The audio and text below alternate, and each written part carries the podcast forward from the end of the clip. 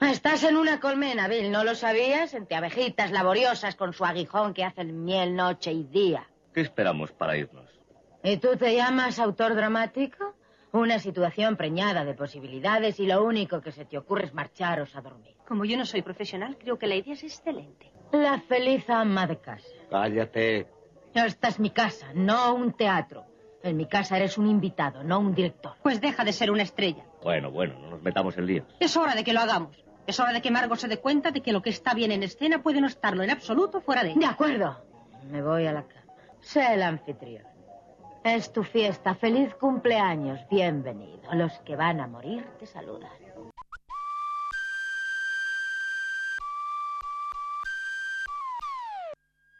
Cultura.eus con Galder Pérez.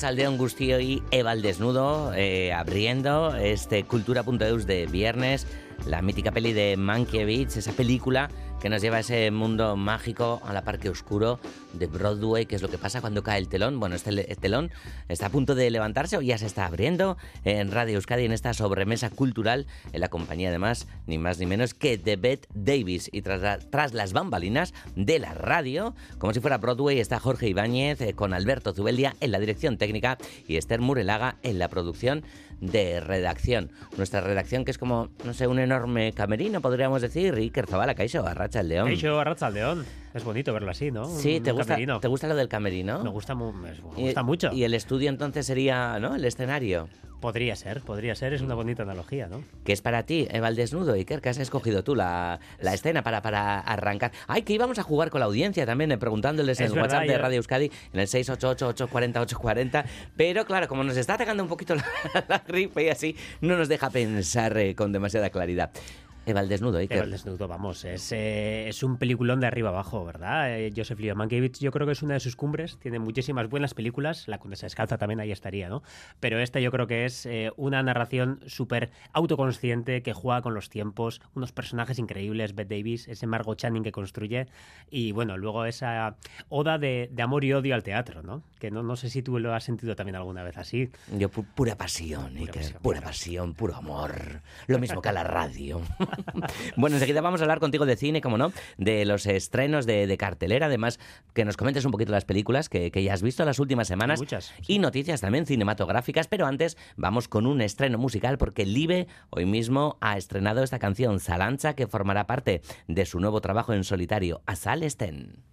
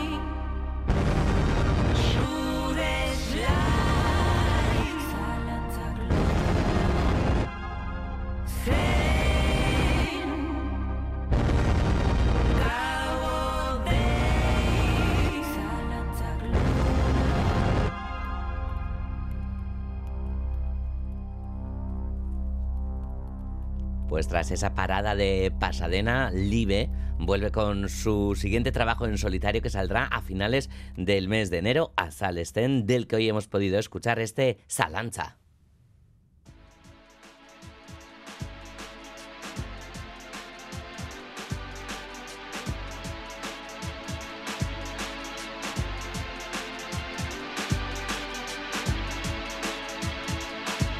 Truth is, thought it mattered.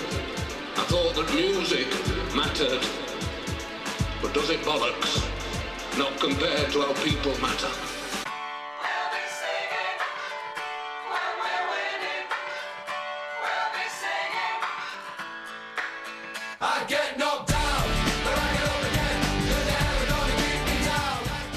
A leer lo que me han escrito en el guion, porque bueno, la gente piensa que en la radio lo improvisamos todo y es verdad, ¿no? Muchas veces lo improvisamos, pero otras veces alguien muy amablemente nos escribe de un guion, un texto para, para leer aquí, o nosotros también escribimos para, para otras personas. Bueno, en fin, dice, proposición para hacer de la necesidad virtud y aprovechar los días de lluvia para llenarnos de la imaginación que proyecta la linterna mágica del cine. Todo lo de la linterna mágica y tal, este, ¿quién habrá escrito esto, Iker? ¿Qué cosas? Pero es que esto de proposición para hacer de la necesidad virtud es como muy Pedro Sánchez, Es ¿no? Está como- muy político, ¿no? En fin, no- bueno, no te lo digo porque lo he utilizado tanto últimamente. Bueno, total, Iker, que la semana pasada con Durango, Coazoca y tal, estábamos ahí a tope disfrutando de las películas también, las películas de, de Euskal Herria, los libros, verdad. los discos, la música en directo, el teatro, las nuevas tecnologías, pero claro, eh, no hemos podido ir al cine o no hemos ido demasiado y no hemos podido ver tampoco esas, esas películas o muchas de ellas que ya comienza la temporada de premios, ya hemos ido hablando de ello. Eh, festivales grandes también empiezan poquito a poco, ¿no? A, a decir de qué va a ir su festival o cuáles van a ser sus grandes cartas. Iker, eh, que vaya cosas, ¿no? Que, que tenemos Hay un montón de cosas, hay un montón de cosas. A mí esto de que haya fluidez en las noticias de cine me encanta. Me encanta porque te hace siempre estar, estar con ojo visor, ¿no? Dices, ahí va. Se resulta que Greta Gerwig eh, va a presidir el jurado de- del Festival de Cannes. Y dices, ah, mira, esto da otra relevancia a los premios, eh, de, a las nominaciones en los Globos de Oro de, de- de Barbie, ¿no? Parece que ya Barbie la podemos empezar a enmarcar como cine de autor. ¿Dónde va a ¿Ves? terminar esto? Te- te- te lo decía yo, al te lo decía yo. Sí, sí, me lo advertiste tú hace mucho, es verdad. Sí. eh, que Bueno, haremos, ¿no? A final de, de curso las películas del año y Claro, demás, claro, ¿no? sí, sí. Vale. Hoy igual hablamos sobre alguna que va a estar en muchos top del Ah, año. Vale, estupendo. Pero antes, si te parece, Iker, empezamos aquí eh, hablando de, de festivales y demás, pues desde casa, porque hoy hemos conocido, o estos días hemos conocido la programación Diálogos de Cine de Tabacalera y Cinema al Día con nombres muy estimulantes. Sí, sí, porque las películas yo creo que estaremos de acuerdo que son para disfrutarlas en el cine a poder ser y luego para analizarlas y para, para hablar de ellas y para meter el bisturí, ¿no? El bisturí cinéfilo. Este, este diálogos de cine, ¿no? Que se dará en el convento Santa Teresa de la parte vieja de Donostia. Será su tercera edición y comenzará con el colectivo Negu, eh, que es el firmante de la muy esperada Negu Urbillac, que se ha retrasado finalmente hasta 2024. Total, que en su caso analizarán sobre eh, lo que significa eh, crear cine como colectivo, que es una cosa que no es muy Su- habitual. Es súper interesante. Sí, sí. Bueno, pasarán también por este diálogos de cine Elena Martín, Víctor Iriarte, Isabel Coixet, Pablo Berger. Bueno, nombres de plena actualidad. Todos han hecho película este último año. Estarán cada dos semanas más o menos eh, por Donostia y un ciclo que terminará a lo grande con Juan Antonio Bayona.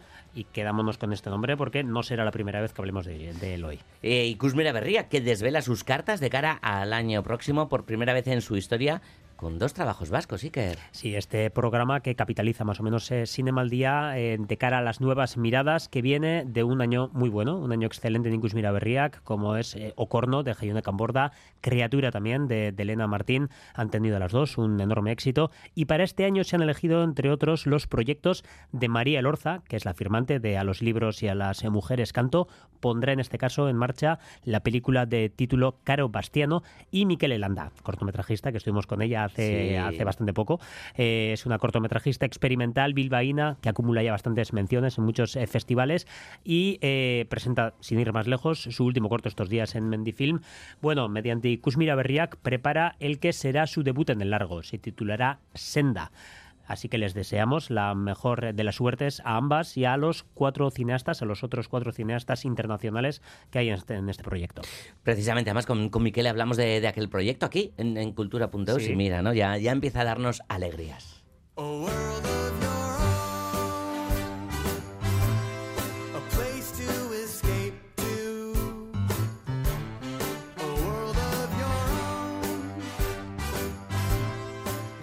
a ver, Iker, esta, esta musiquita nos lleva a un mundo de chocolate, quizá.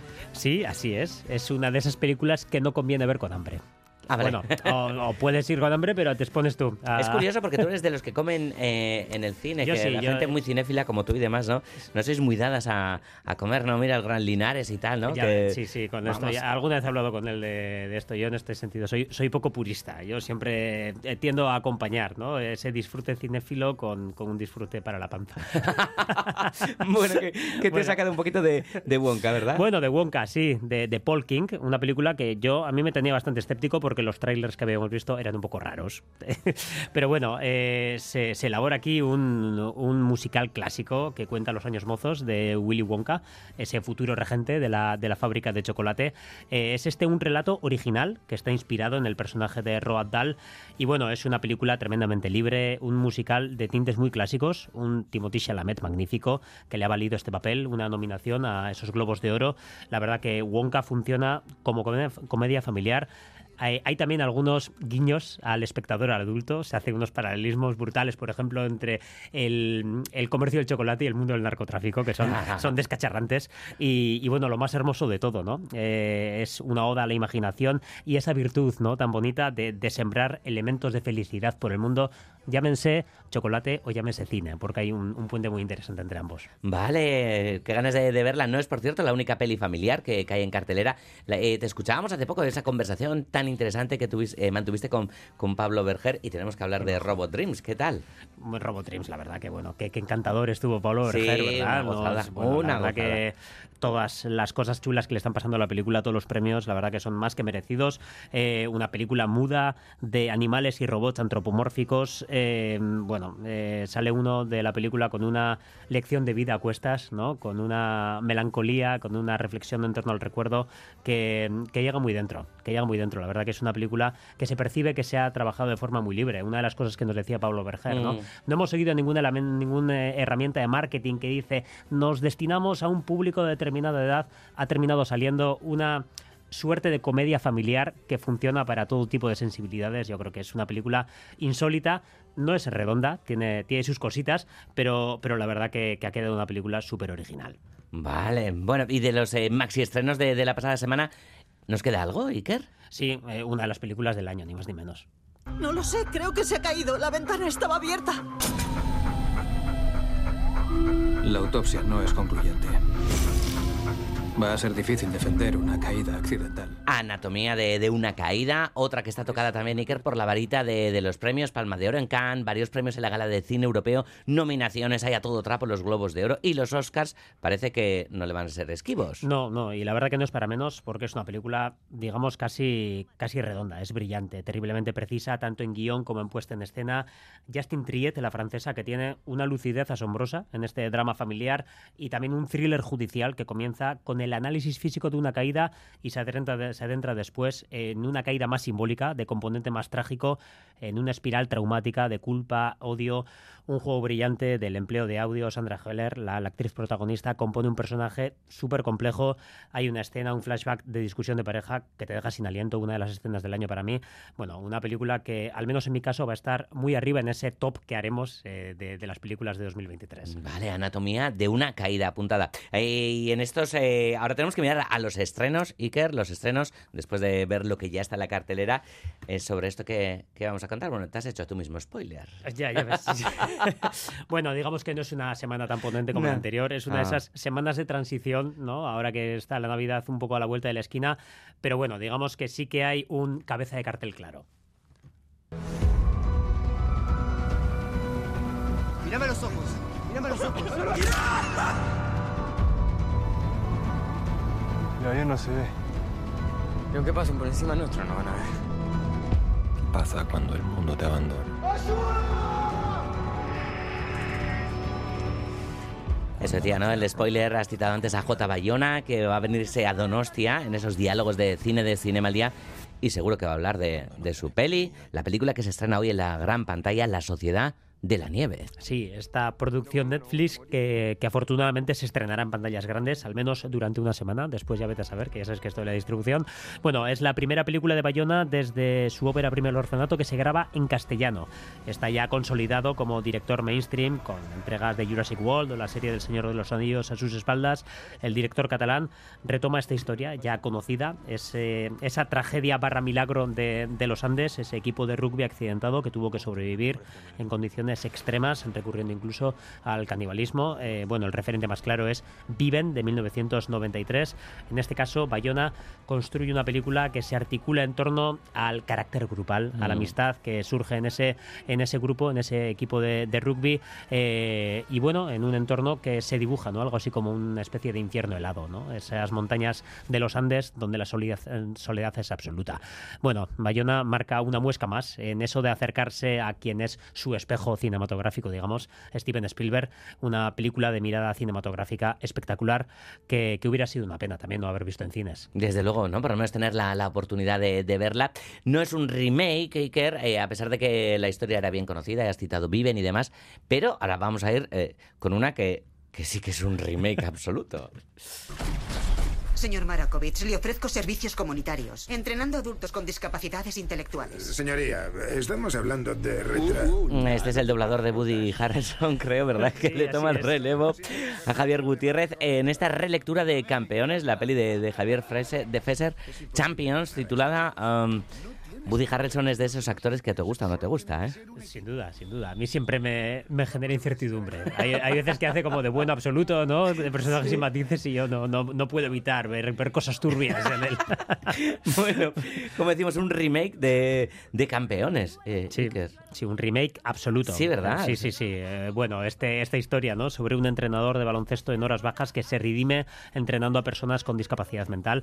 Eh, una comedia entrañable que tuvo un tremendo éxito, con Goya Mejor Película incluido, que visibilizaba una realidad hasta entonces no vista en el cine. Ya se dijo en su día que el esquema era bastante clásico eh, de los cánones de superación deportiva americanos. Hollywood ha tardado unos años, pero prácticamente ha calcado la fórmula aquella, ¿no? La propuesta es que la verdad que hasta los chistes son exactamente iguales. Dirige en este caso Bobby Farrelly. Es su primera película, este era parte del tándem de los hermanos Farrelly. Peter ya se desmarcó con Green Book y demás hace mucho tiempo. Eh, bueno, son los autores de Algo pasa con Mary y demás. Bueno, no parece que sea la película más personal del mundo. Suena encargo, desde luego, este Champions. Y vamos con la última película por hoy, que nos vas a traer además un, bioqui- un biopic perdón, de, de un ser, de un escritor que nos interesa y nos gusta muchísimo. The Nobel Prize for Literature is hereby awarded to Samuel Beckett.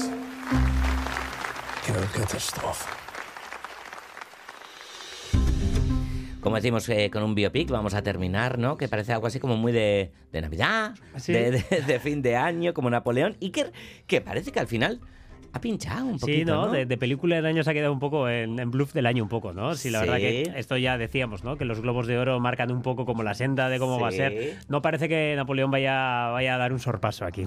Digamos, no, no se ha comido nada todavía y bueno, no tiene en pinta, no tiene pinta. Bueno. Un teatrero por fin en el cine. Hay un teatrero, un teatrero como, como Samuel Beckett, eh, que veremos aquí con los rasgos del actor irlandés eh, Gabriel Byrne, eh, película que cerró el pasado Cinema al Día, no, no lo olvidamos, con el autor James Marsh, que tiene este dos especialidades, los documentales como Man on Wire, aquella película del funambulista que era espectacular, eh, también los biopic, es también especialista en esto, de Theory of Everything, Ajá. la teoría del todo, que contaba un poco la vida de, de Stephen Hawking, bueno, coge esta última vía, ¿no? Para contar una vida, la de Samuel Beckett y sus turbulencias teatrales, baila primero, piensa después, esta máxima preciosa, ¿no? Este, este mantra vital que salían esperando a Godot y que es voz aquí, ¿no? Pues una especie de, de síntesis de vida, ¿no? En esta historia narrada en blanco y negro, un habitual en estos casos, pues lo, lo más destacado, más que la dirección, es, eh, bueno, pues la composición del actor, de, de Gabriel Byrne.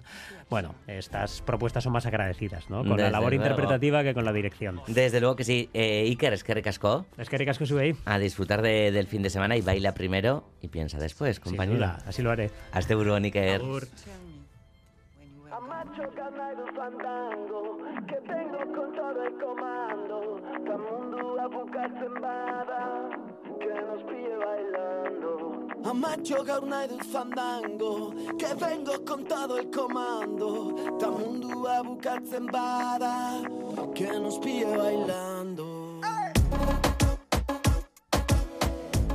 A Torture Rock se celebra mañana en Atarrabía. La vigésima octava edición del festival va a coger los conciertos de 17 bandas, entre ellas los alaveses Dupla, que estamos escuchando aquí, con su última canción con Fandango Fantasy. Estarán también en Atorchu Rock, Scavidean, que tras esta actuación se va a tomar un descanso para preparar un nuevo disco. Y junto a los alaveses y a los navarros, pues también podremos escuchar a Unza, atención, en el que será su último concierto antes de su gran despedida en Miribilla. Estarán también Ibil Bedí, los chicos del maíz, Lier, otro último concierto, en este caso en Nafarroa, antes de su anunciada pausa larga, y también Burutik, Tropa do Carayo y los Zopilotes Chirriaus, entre otros muchos. Mañana a partir de las 4 en la campa entre cementerios en Villaba.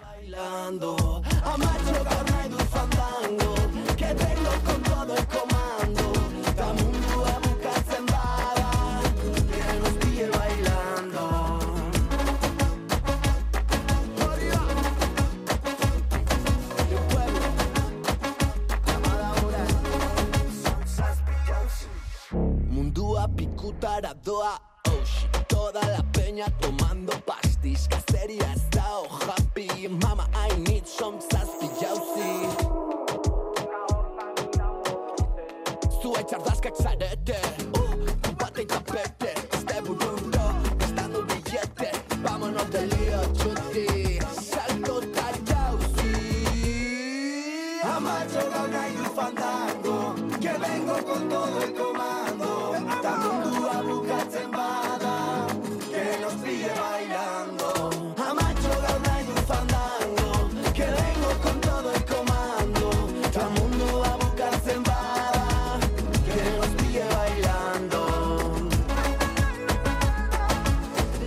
Y seguimos con música. Bueno, es evidente que se acerca la Navidad. Las Navidades, un periodo donde la oferta de conciertos es súper variada. Hay conciertos, bueno, como el de Elda Torchu, el festival que, hemos comentado, Santas Pascuas, por ejemplo, también en Iruña y demás, pero también los hay sinfónicos, de gospel, funciones de ballet, que también son súper típicas en Navidad. Así que podríamos decir que la decimocuarta edición de Gabonetako Soñuac, que se va a celebrar mañana en el Euskalduna de Bilbao, es un poquito como el pistoletazo de salida a estos conciertos navideños. De este concierto, de este encuentro, nos habla Juan Ramón Martiarena.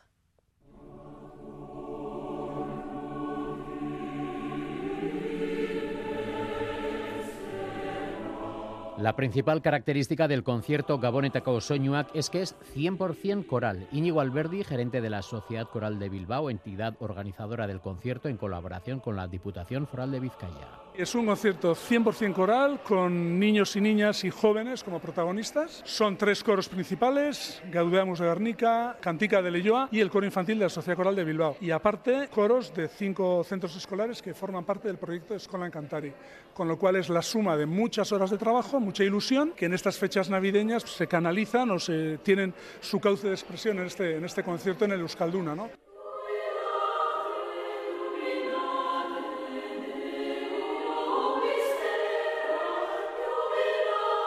El programa del concierto ha sido cuidadosamente seleccionado para deleitar a los amantes de la música coral con un repertorio variado que combina piezas tradicionales e interpretaciones contemporáneas.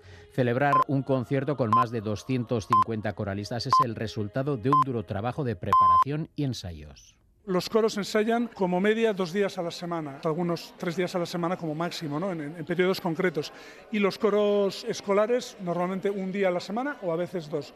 Pero bueno, son claro, muchas horas y mucho tiempo invertido, ¿no? tanto de los chavales, los directores y directoras que hacen un trabajo increíble y también el de las familias y los centros educativos, ¿no? que abren un, un hueco de tiempo para, para la música coral, ¿no? que tiene tanta tradición.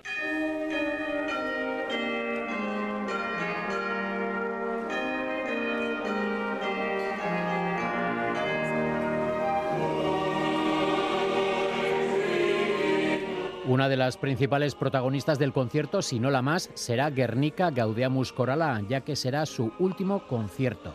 La coral nació en 1994 bajo la dirección de su actual directora, Julia Foruría. Está compuesto por medio centenar de niños y jóvenes y es una formación pionera a nivel estatal en dotar de coreografías a las obras y en realizar performance en sus puestas en escena. Julia Foruría nos confiesa que Guernica Gaudeamus Corala da por finalizada su andadura artística porque no hay cantera y que afronta este último concierto con un sentimiento de responsabilidad. Es responsabilidad ante la gente de Bilbao, ante los Calduna. Y yo en un principio di el último concierto en junio con mi coro en Pedernales, en las colonias, y fue un concierto íntimo para las personas que nos siguen. Pero no me di cuenta que en Bilbao tenemos otras personas que nos siguen todos los años. Llevo muchos años aquí, o sea, la mitad de la asistencia del coro, y voy a dar el último concierto, entonces es responsabilidad. Yo creo que ya la pena, todas esas cosas, ya las tengo aparcadas en una esquina, porque he meditado mucho, he pensado mucho, y lo dejo no porque yo quiera dejarlo, sino porque no hay cantera. Otra peculiaridad del concierto es la participación de niños y jóvenes de diversos centros educativos que participan en el programa socioeducativo de la sociedad coral Escolan Cantarí. Se trata de un programa cuyo propósito es acercar la música coral a centros educativos con un índice de estudiantes en riesgo de exclusión social.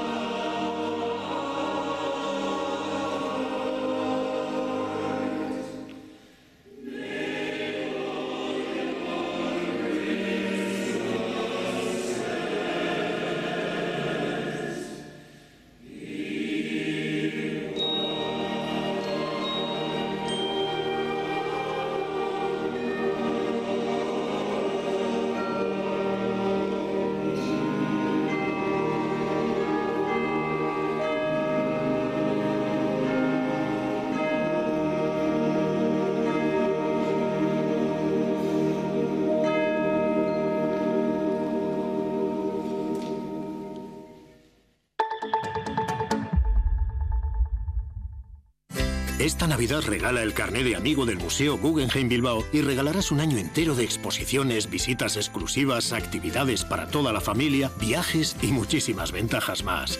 Esta Navidad regala a tus seres queridos instantáneas memorables y emociones irrepetibles con el carné de amigo del Museo Guggenheim Bilbao. De la mano de E EITV.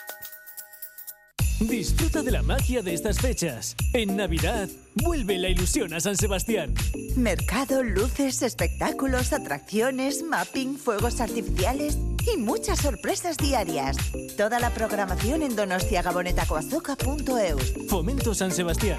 Concejalía de Economía y Empleo de San Sebastián. El Magnificat Bach en Cursal Escena, la Netherlands Back Society dirigida por el contratenor Alex Potter. Un programa con aires navideños. Desde los predecesores de Bach hasta su magistral Magnificat. Un recorrido musical que va de la oscuridad a la luz. La Netherlands Back Society, 23 de diciembre. Entradas en cursal.eus. El sábado 16 de diciembre a las 8 de la tarde, el Social Anchoquia de Basauri presenta la obra de teatro Las guerras de nuestros antepasados, protagonizada por Carmelo Gómez y Miguel Hermoso. Entradas en taquilla Cuchabank y en socialanzoquia.eus. Las guerras de nuestros antepasados con Carmelo Gómez y Miguel Hermoso en el Social Anzoquia de Basauri. Tu teatro. Señor. Golden Apple Quartet nos despedimos en la gira Vamos que nos vamos este viernes en Las Arte y el sábado en Azcoitia y de postre 16 y 18 de febrero en Donosti. Golden Apple Quartet. Ven que nos vemos en Vamos que nos vamos para usted. Patrocinado por el Departamento de Cultura y Política Lingüística del Gobierno Vasco. Radio Euskadi. Compartimos lo que somos. Cultura.eus.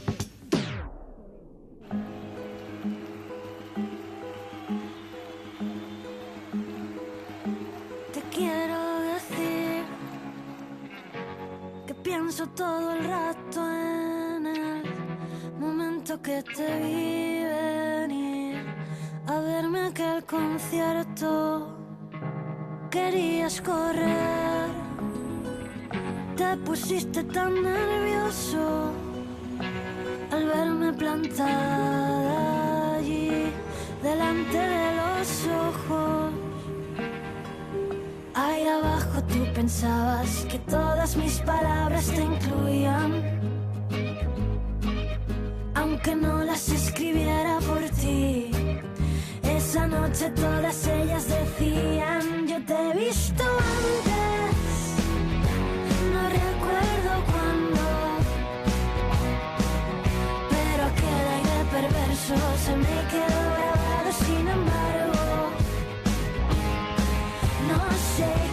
Mezcla entre un niño, un señor muy serio, una tarada y un escarabajo común. Así es como se autodefine Travis Burst, que actúa esta noche en la sala Totem de Villava, presentando su último disco, Perreo Deseo.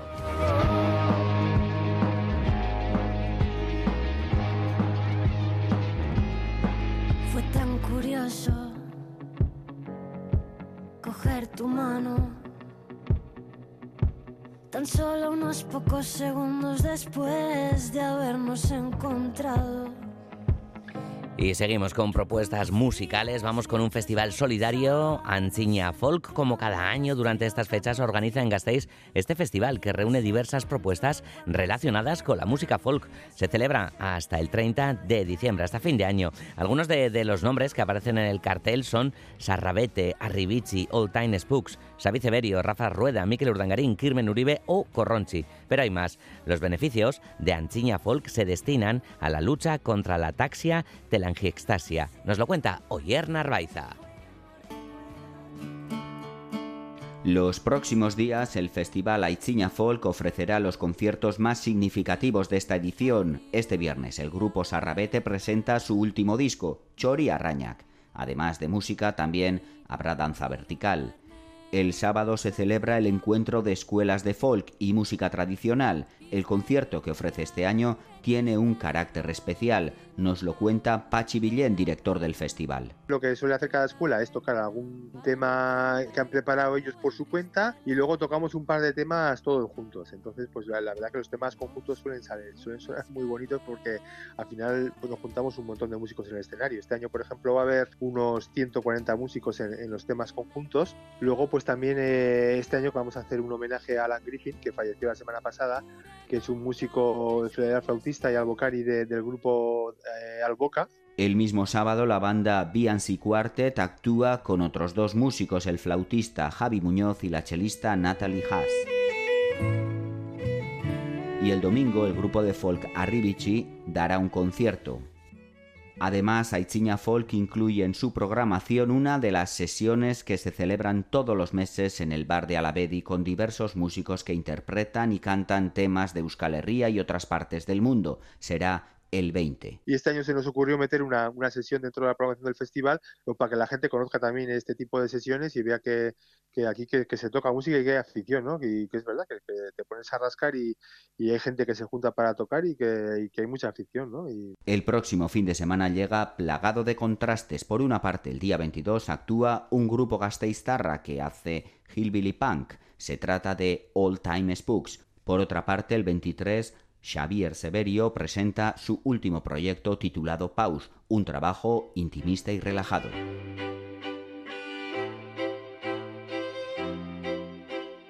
Los conciertos más importantes del festival llegan al final. El proyecto Munduari Begiratzeko de Mikel Urdangarín, Kirmen Uribe, Rafa Rueda y Jon Cañaveras podrá verse el 29 de diciembre. Al día siguiente termina en Mendizorroza este festival con un concierto doble de la mano de Kiko Comensaña, la banda referencial del folk gallego y Corronzi. Los beneficios obtenidos en el festival se destinarán a la investigación de una enfermedad neurodegenerativa, la ataxia telangiectasia. Kantari aziri argoko neskatzakin kontu bizan bilarengo batzuekin ez pentsagiro da nikolakuekin. Kantari hasi behar garko neskatzakin kontu bizan bilarengo batzuekin mutilaken gainatzen dira noiekin.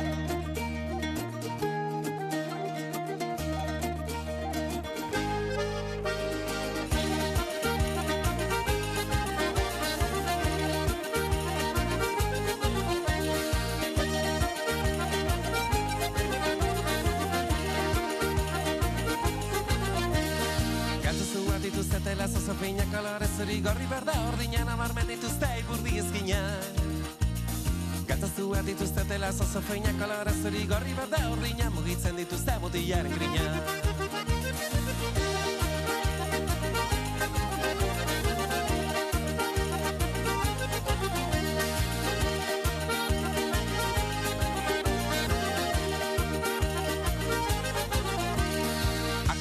Azara lengoko eguna pixa bat ezan arren ez ezan dana ura zen momentua pasagen Akorratzen azara lengoko eguna pixa bat ezan arren ez ezan dana juntatu ginen nian biok elkarrana. Lakirula, birula, birula, uta mutizarro bede gula tapaita Bozizazpi ez gabiltza batera gaizki Batirula, birula, birula, uta mutizarro bede gula tapaita Bozizazpi ez gabiltza batera gaizki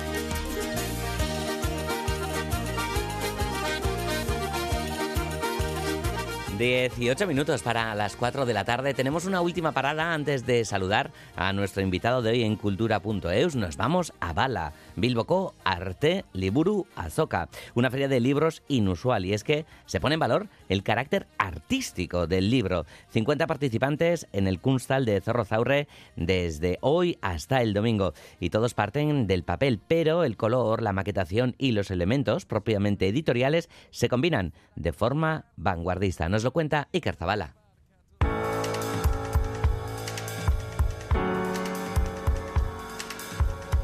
La Feria Bala no plantea el libro como un canal para trasladar el arte. El propio libro es el objeto artístico en esta iniciativa que cumple 10 ediciones y que tiene en su eje la experimentación editorial y la investigación artística. Pablo Salgado es impulsor del proyecto editorial Banisu Nisuke y director de Bala Asoka. Principalmente Bala es una plataforma de difusión para los artistas eh, gráficos y artistas que se dediquen a utilizar el papel como un elemento de, de creación artística. ¿no? En realidad es una feria de libros de artista donde te puedes encontrar pues, desde un fanzine de un euro hasta un libro de fotografía de 200 euros, todo mezclado.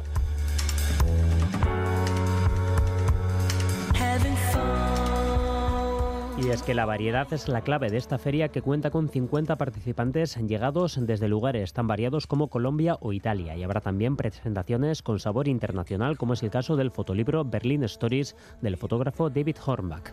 Y dentro de ahí, pues bueno, te, puedes encontrar desde una creación de un artista eh, hasta un cómic, hasta un fanzine, hasta un libro sobre un tratado de, de arte, eh, no sé. Es una amalgama, por eso le llamamos publicaciones artísticas, ¿no? Porque queremos que, que incluya a, a un montón de cosas diferentes.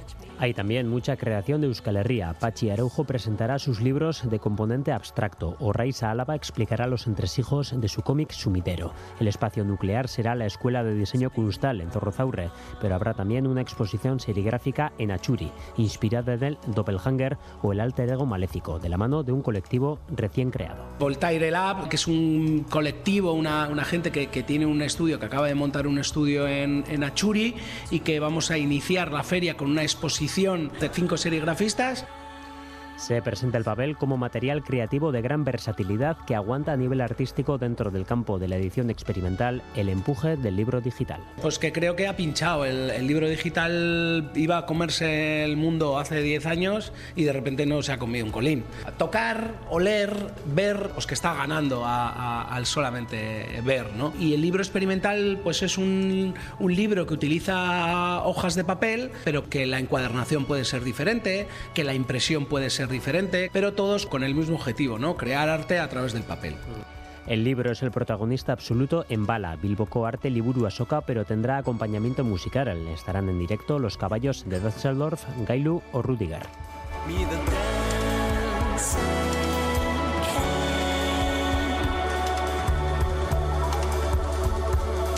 A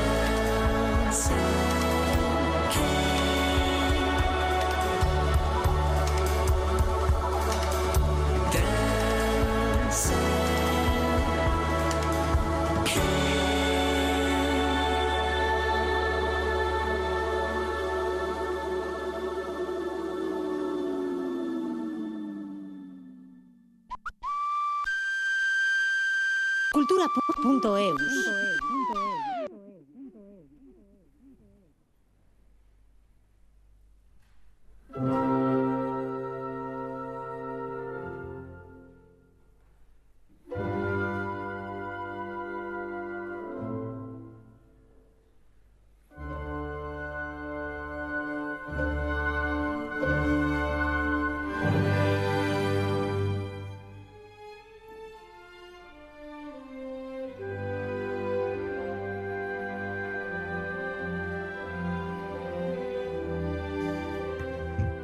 continuación vamos a hablar de, una orquesta que en esta casa les queremos un montón, que han pasado también mucho por, por estos micrófonos, la orquesta Beochic, una orquesta que se creaba bueno, no sé si es relativamente hace poco, ¿no? Eh, hace cosa de, bueno, más de 10 años ya, eh, con ingredientes que es 11 años va a hacer, ¿no? Ahora... Hemos hecho 12.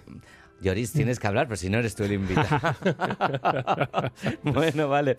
Bueno, y en su historia, eh, es que Sancho, bueno, ¿qué tal estás? Bienvenido. Muy bien, muy Fíjate que no, no iba ni a, ni a abrirle el micrófono a, a Lloris, pero bueno, pues Jorge amablemente le ha abierto el micrófono viendo que está aquí en el estudio, eh, sacándonos que no te has puesto la bufanda para parecer más intelectual, porque nos está sacando ahora mismo en, Sí, no en al- Instagram. al final ¿o me, lo- me lo he puesto porque tiene muy buena temperatura aquí. Entonces, Ah, vale. Así hace calorcito, ¿verdad? Yo he pasado Sí. mucho frío. Bueno, en fin.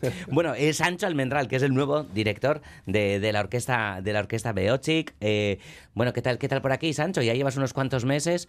Eh, ¿Cómo te sientes en, en, en Euskadi? Pues muy bien, todo ha sido un, un- ha sido un descubrimiento para mí. Sabía de, de muy buenas lenguas de todos los bienes que, que tienen ustedes aquí, pero desde luego está siendo una experiencia fantástica, tanto la gente como la cultura, la comida, la música, muchas Mm. cosas. Bueno, eh, sustituyes a, a Igor Jiménez al frente Sí. de, de Beochic y, bueno, pues te has eh, impuesto, digamos, ¿no? En ese proceso de, de- de selección donde ha habido aspirantes de, de todo el mundo, ¿no? De Beochic te, elegi- te eligió a ti, finalmente, eh, aunque quizá deberíamos decir que antes habías elegido tú a Beochic también, ¿no, Sancho? Bueno, sí, la verdad que cuando yo supe de la iniciativa de, de Beochic, me pareció una iniciativa tremendamente original y tremendamente interesante. Y el, proceso de, selección que, han realizado ha sido fantástico y, muy especial, porque no es común que una orquesta elija a su director. Normalmente se hace de otras maneras, ¿no? Eh, está desde la política hasta los, los propios méritos artísticos. Pero esta vez el, poder mm, eh, hacer una prueba en cual la orquesta te examina es, por una parte, una cosa maravillosa como director, porque una vez que te eligen tienes ya el respaldo de la orquesta, pero por otra parte es una cosa muy estresante. Claro. Porque el hecho de llegar a la orquesta y ver a todos esos músicos que cada palabra están diciendo, interesante, no, me gusta más, me gusta menos, sí, qué actitud tiene, qué, qué nos pide, cuánto nos pide, demasiado, demasiado poco. Ha sido mu- muy interesante también para mí, he aprendido muchísimo. Y revisando el vídeo estaba muy nervioso. Así, ¿eh?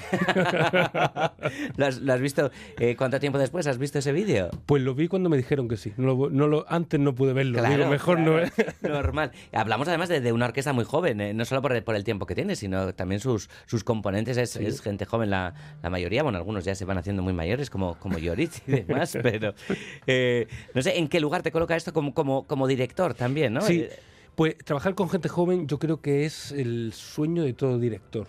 Eso es mi opinión. ¿Por qué? Porque son gente que, primero, tiene una gran capacidad de trabajo, de aprender, de energía, de, aceptar propuestas, y después te pone a ti en, en una posición en la que toda la información que diga tiene que ser filtrada mil veces para, para, no, para que los chicos lo entiendan y sea sobre todo productivo para ellos. Entonces, no solo es fantástico a nivel musical, porque además estamos haciendo unas cosas maravillosas, sino que te hace ver dónde están tus límites y, de dónde tienes que desarrollarte mucho más para hacerte entender. ¿no? mm.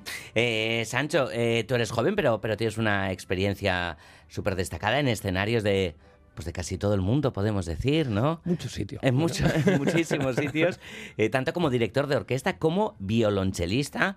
Eh, esto no es demasiado habitual, ¿no? No, e- es verdad que hay, eh, ha ocurrido, pero sí, no es lo, lo- lo habitual. Lo habitual es que sean o compositores o pianistas los directores. Lo habitual, ¿eh? cada vez menos también. Todo viene por la tradición del, del director correpetidor de la ópera, que era, se- digamos, su labor era no solo dirigir, sino con los cantantes trabajar con el piano, entonces todo partía de ahí. Ahora están cambiando los tiempos, igual que ya no existen esos directores tiranos que, que eran una, una tragicomedia al fin y al cabo, ¿no? Ese eh, Chelividad, que tal, no, no, ese- esa gran eh, frase, nunca entenderé a tanto ni a los contrabajos ni a las mujeres, que gracias a Dios toda esta mm, moral machista la hemos dejado atrás Ah. y ya no, y ya no tiene espacio en la música. Eh, el, un director violonchelista eh, es un camino mm, transversal, porque vengo de donde, a- de donde a quien le hablo. Entonces también es una gran presión. Claro. Porque mm, tiene mucho en cuenta a los músicos y, y eso es muy divertido también para ellos. Mm. Eh, a dirigir parece que es algo súper exigente, ¿no? Entendemos que sí, en principio, Sancho. Sí. Eh, y com- eh, compatibilizarlo con, con un instrumento del que también eres compositor, porque también compones, ¿no? Para, Sí, para, para violonchelo y demás, ¿no? Cu- Sí. Cuando descansa Sancho, ¿hay algún Quijote que, que te saque por ahí? Algún, un Quijote que, que me vuelve loco, Sí, más ¿no? de uno. Incluso tengo uno dentro, ¿no? Pues sí, yo que siempre he sido muy curioso. Yo vengo de una familia de artistas. Mi Ajá. padre es director de teatro, mi Ah, madre es compositora, Vale. mi hermano es también director y violinista y compositor. Somos una familia muy, un poco extravagante y un poco coñazo en Navidad cuando nos sentamos porque todos tenemos proyectos y, y para todos es muy importante, hay mucho estrés. Pero sí es verdad que mm, he tenido esa curiosidad de seguir buscando y, soy, un- no sé si puedo decirlo, pero soy un culo inquieto, ¿no? Que, Sí, jolín, ¿no? que tiene de malo la palabra culo, ¿no? Eh, Claro. Lo de inquieto un poco menos. Uy, inquieto es mucho más peligroso. Sí, total. Entonces, pues sí, yo soy sobre todo compositor de música escénica. Entonces he hecho varias mm, proposiciones de, de danza y teatro. Y después yo soy violonchista clásico. Eh, digamos, voy a orquesta, hago música de cámara y, y recitales. Pero también lo he compaginado con proyectos flamencos, con proyectos alternativos, porque, bueno, al final yo vengo de Sevilla y si no mamas de del sitio donde estás, te estás perdiendo algo muy valioso, ¿no? Mm, desde luego. ¿Te veremos con el violonchelo? eh, ¿Con Beochic? Puede ser, puede ser. No, no está descartado. No está descartado, ¿no? Bueno, eh, estamos escuchando de, de fondo aquí a Beethoven, eh, la Sinfonía número uno en, en- en C mayor, ¿verdad? Porque estáis preparando un nuevo repertorio. Bueno, cuéntanos en qué punto estás ahora con, con- con la orquesta, porque vienes a, algunos fines de semana. Sí. Te cuidan aquí muy bien. ¿no? Muy bien, Lo muy bien. sabemos.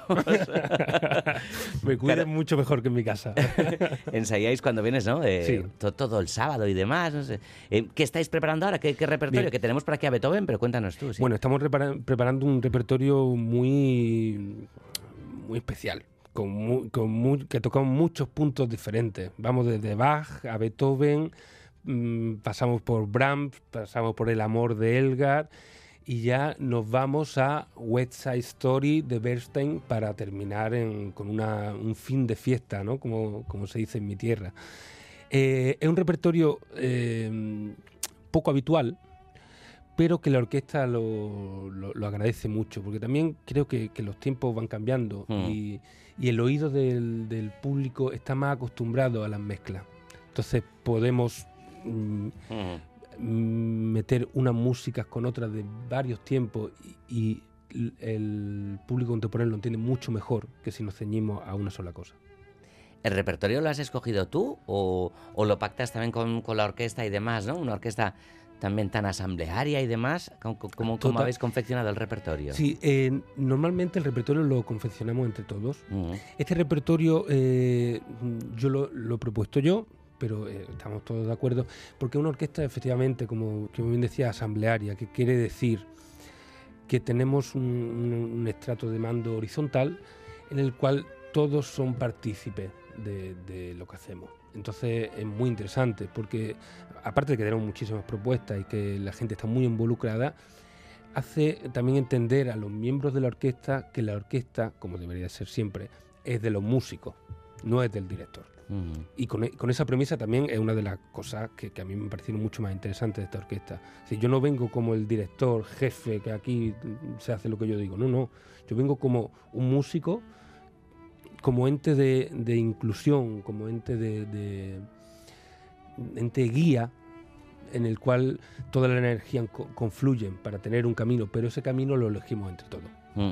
Y cuando se confecciona un, un repertorio, Sancho, eh, un repertorio tan variado co- como, como este, además, ¿no? Eh, eh, ¿En qué pensáis? ¿En qué se piensa también? Quiero decir, ¿hay algo de, de conmover o de mostrar, no sé, un- una, una variedad? Porque esta pieza de, de Elgar es súper emocionante y demás, Sí. ¿no?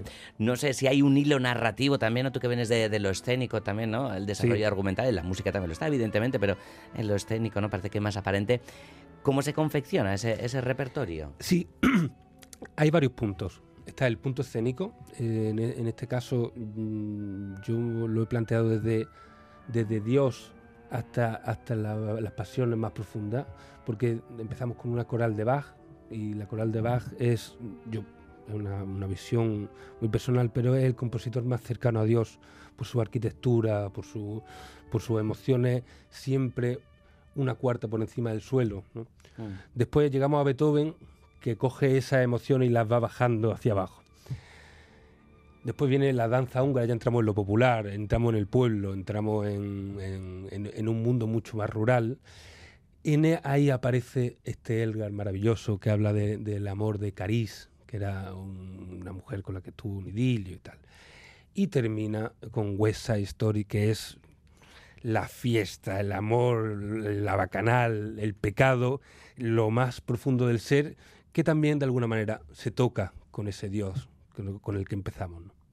¿Cuándo podremos ver eh, en, en- en directo este, este repertorio? Si es que está ya cerrada esa fecha o, o es pronto para preguntarlo. No sé. No, no es pronto. eh, todavía no está cerrada, pero tenemos varios, varios sitios porque queremos también buscar un sitio especial para poder representarla.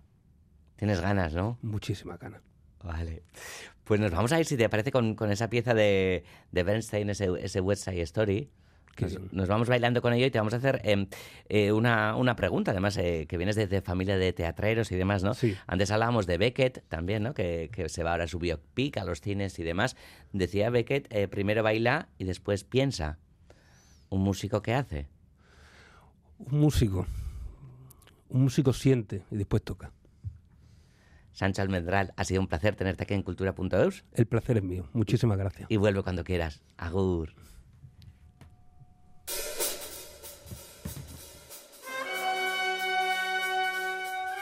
Vamos a bailar y ya pensaremos, pensaremos si volvemos el lunes aquí a Radio Euskadi en cultura.eus. Hasta un guztioi. Agur Sancho. Agur.